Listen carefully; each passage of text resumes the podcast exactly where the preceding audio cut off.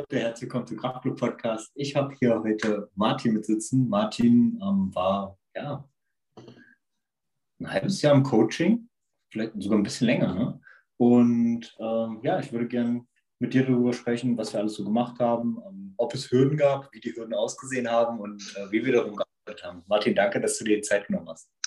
Jo, gerne. Hi. sehr, sehr cool. Ähm, Martin, du bist ja jetzt schon ja, eine Weile raus aus dem Coaching. Wie ähm, hat sich dein Training durch das Coaching verändert? Ja, also meinst du jetzt mein Training nach, direkt nach dem Coaching? Oh, wie sieht dein Training jetzt aus hm. im Vergleich? Ähm, hat sich irgendwas an deinen Zielen geändert? Ja, also ich muss sagen, nach dem Coaching war jetzt für mich erstmal so eine kleine Runterkommen-Phase oder so eine kleine ja, Entspannungsphase, würde ich es mal nennen, weil das Coaching doch ähm, ja, seine, seine, seine Spuren gezeigt hat, seine positiven und auch seine, was heißt negativen, aber ich sag mal, so ein Coaching bedeutet ja auch immer, dass man sich an die Zeiten hält und an die Trainingstage und dass man das ja, gewinnbringend auch, auch durchzieht. Ähm, das heißt, ich habe jetzt erstmal so ein bisschen, ja, nicht eine Pause gemacht, aber so ein bisschen wieder mehr an den CrossFit Classes jetzt teilgenommen in, in der Homebox sozusagen und wieder ein bisschen mehr in der Community ein bisschen mittrainiert. Das hat mir tatsächlich ein bisschen gefehlt. Ähm, das macht mir jetzt zurzeit wieder Spaß, wieder mit anderen ein bisschen, bisschen zu trainieren, ein paar Workouts durchzuhauen und ja, ich versuche die Sachen, die wir im Coaching so gemacht haben, weiter ein bisschen aufrechtzuerhalten, an den Muscle-Ups weiter zu üben, die Gymnastics frisch zu halten, irgendwie drei, vier Mal versuchen noch die Woche immer mal noch zu beugen, ähm, da das Gewicht ein bisschen zu halten und ja, irgendwie so ein bisschen versuchen wieder mehr für mich ein paar Sachen Freestyle, freestylig zu gestalten, so ein bisschen mehr wieder flexibel Spaß zu haben, sage ich mal, und nicht mehr an so einen starren, starren ähm, Trainingsplan ähm, gebunden zu sein. Das ist erstmal, tut mir jetzt erstmal ganz gut. Ich merke aber auch schon wieder, wie ich die Struktur wieder eigentlich schon vermisse und da auf jeden Fall irgendwann wieder, ja, da wieder einen gewissen Plan brauche, weil durch so vor sich hin trainieren ist irgendwie, macht mal ein bisschen Spaß zum Runterkommen, aber irgendwann braucht man halt auch wieder eine, eine Struktur und wo man sich dran halten kann. Also im Prinzip versuche ich ein bisschen meine Kraftwerte so ein bisschen aufrechtzuerhalten und ein bisschen Spaß zu haben, so ein bisschen Freestyle-mäßig.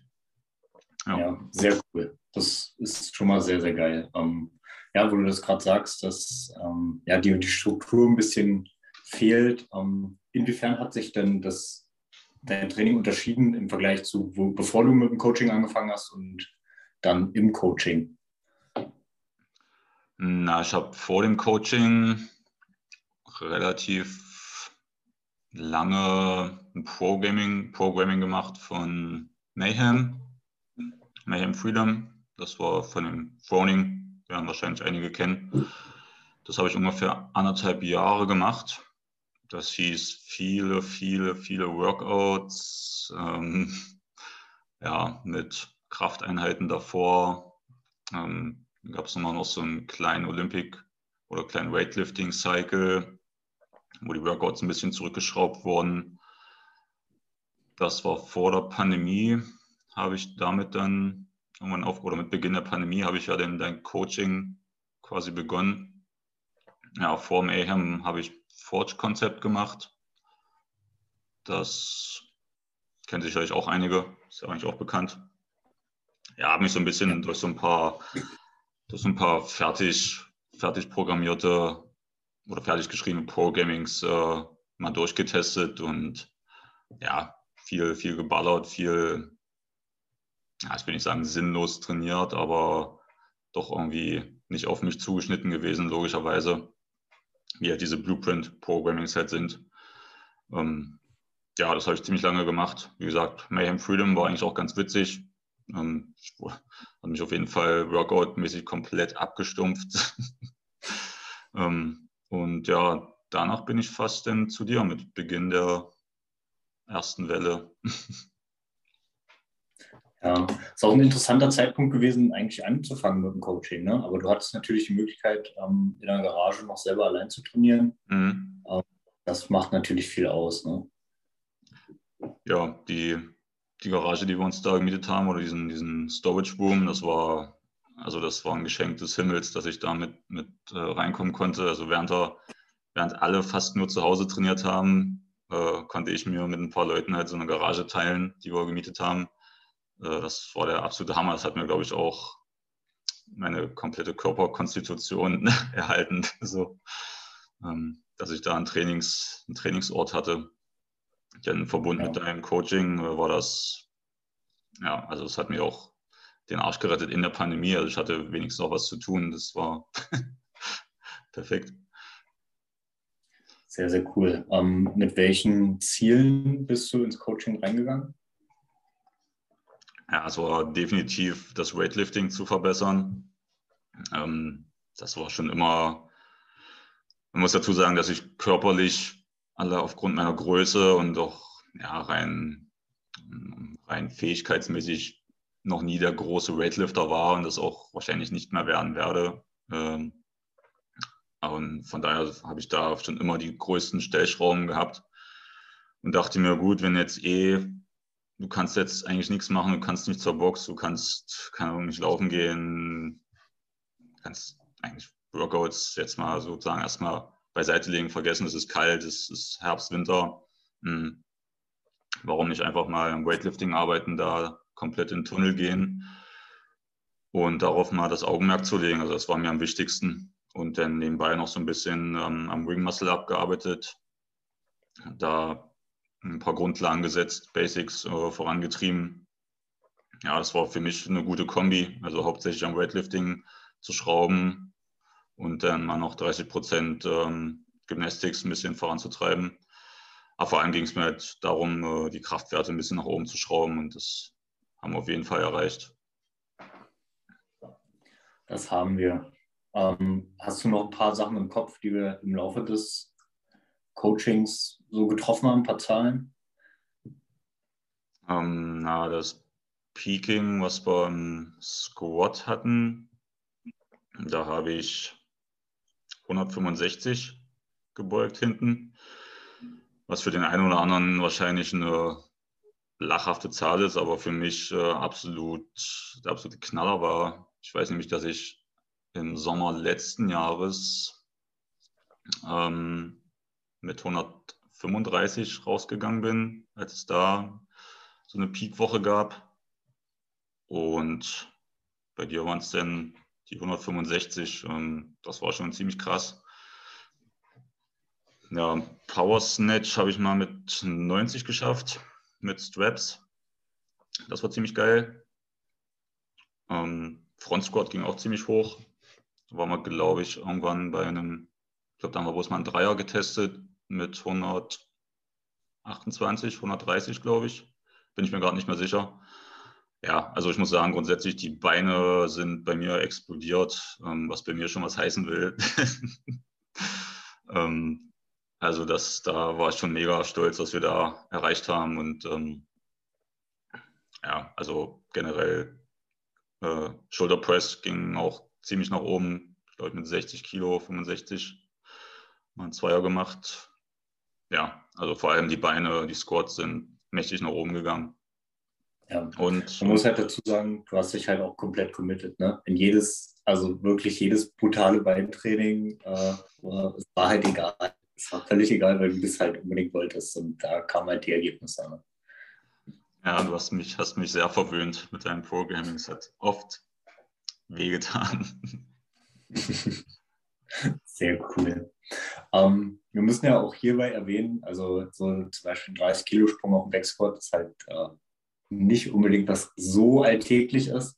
Ähm, wir haben da natürlich hart den Fokus drauf gelegt. Ne? Wir haben dann leider, mussten wir ja relativ früh auch beim äh, Weightlifting nach dem, nach dem Power Snatch PR und allem dann ein bisschen runtergehen, weil du ein bisschen was am Handgelenk hattest.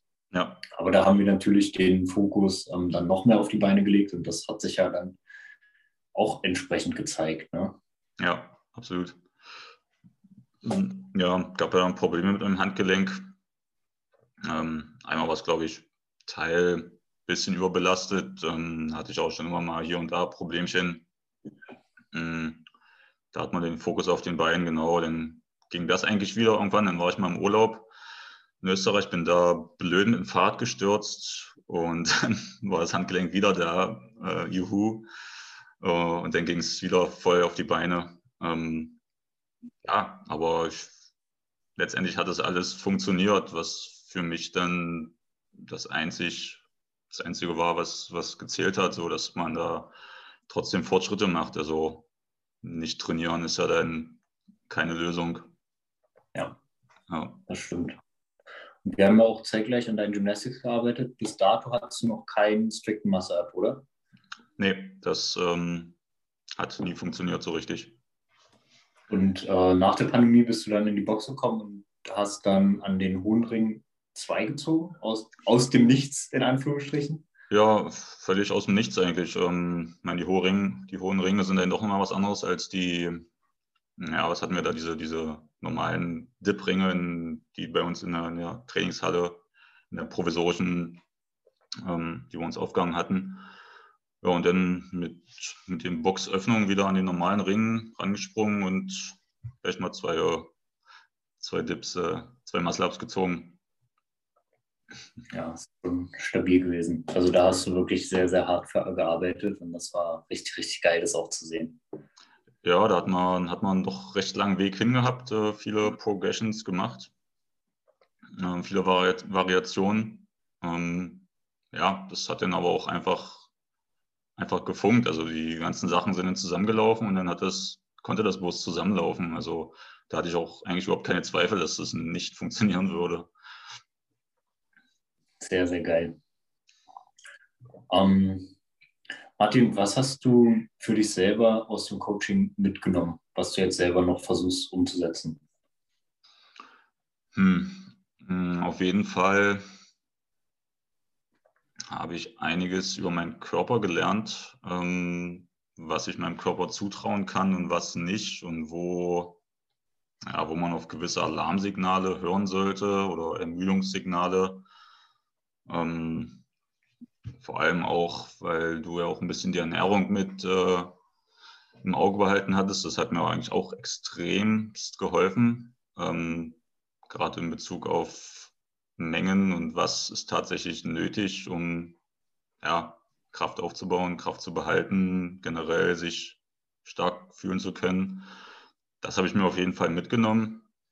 Also, dass das also eine absolute Grundlage ist, um gut trainieren zu können. Ähm, also ich mag das sofort, wenn ich irgendwie Scheiße esse, dann funktioniert, also dann kannst du eigentlich das Training in eine Tonne kloppen sozusagen. Ähm, ja, und dann eigentlich auch das, das Kraftaufbauen lange, lange, lange Zeit dauert, dass es einfach nicht von, einem, von einer Woche zur nächsten, zur nächsten passiert.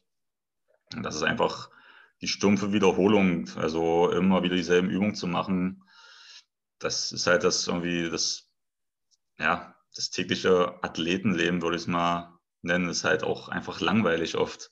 Da heißt es, äh, Arsch, Arsch zum Gym bewegen, warm machen, anfangen zu trainieren und einfach ähm, ja, get stuff done sozusagen.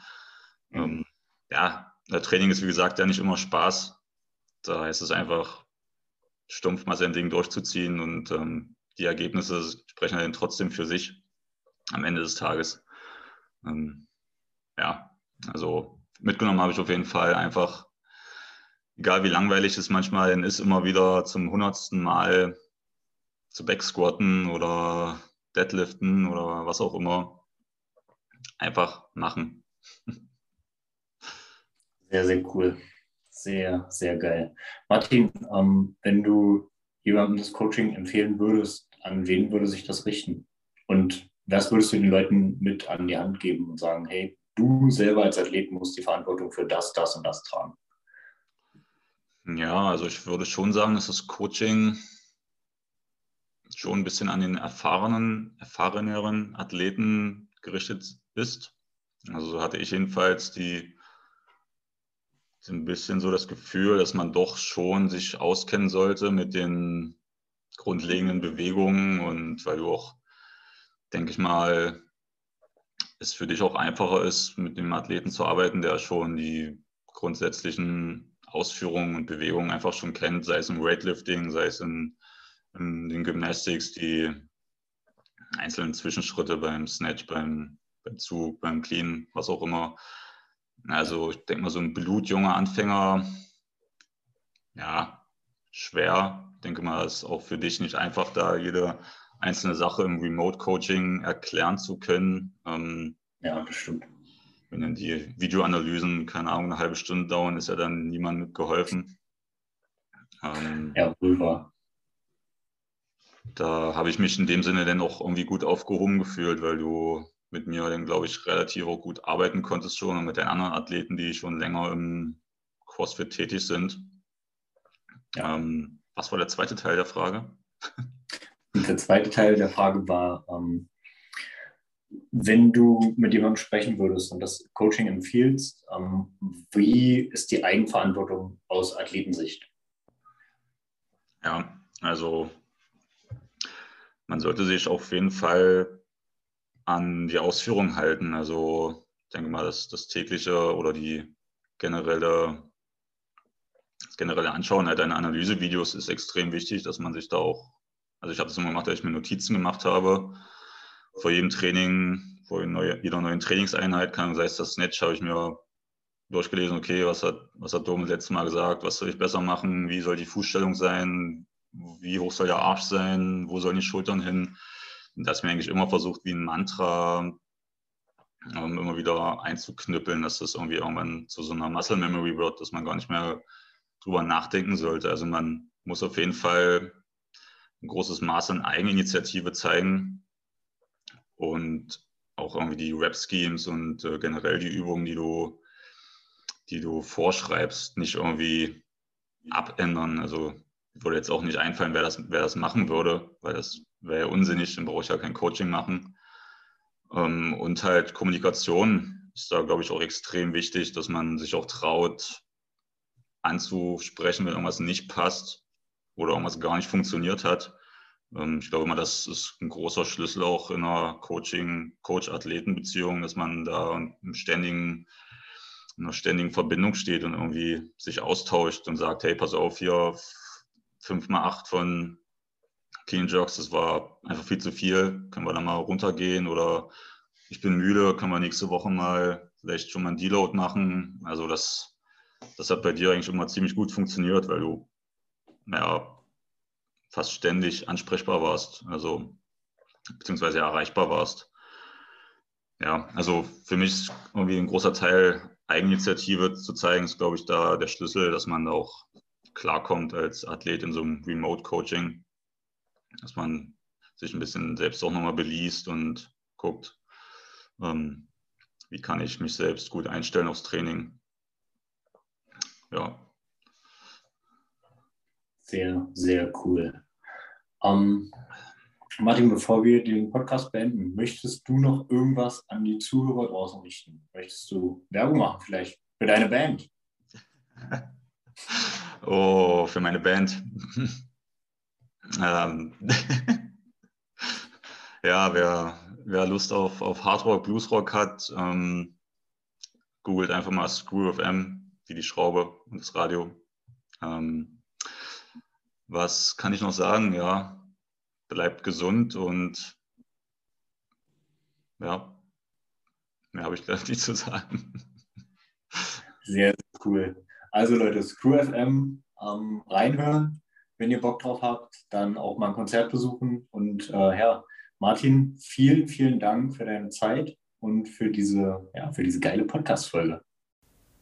Kraftclub Podcast wird von Affenheim supported. Also wenn du Westen brauchst, Knee Sleeves, ein Rack, Scheiben, Dumbbells, ein GHD, alles für dein Training, dann check dir mit Coach Doom ein Geschenk zu deiner nächsten Abmannbestellung on top und werd so stark wie ein Gorilla.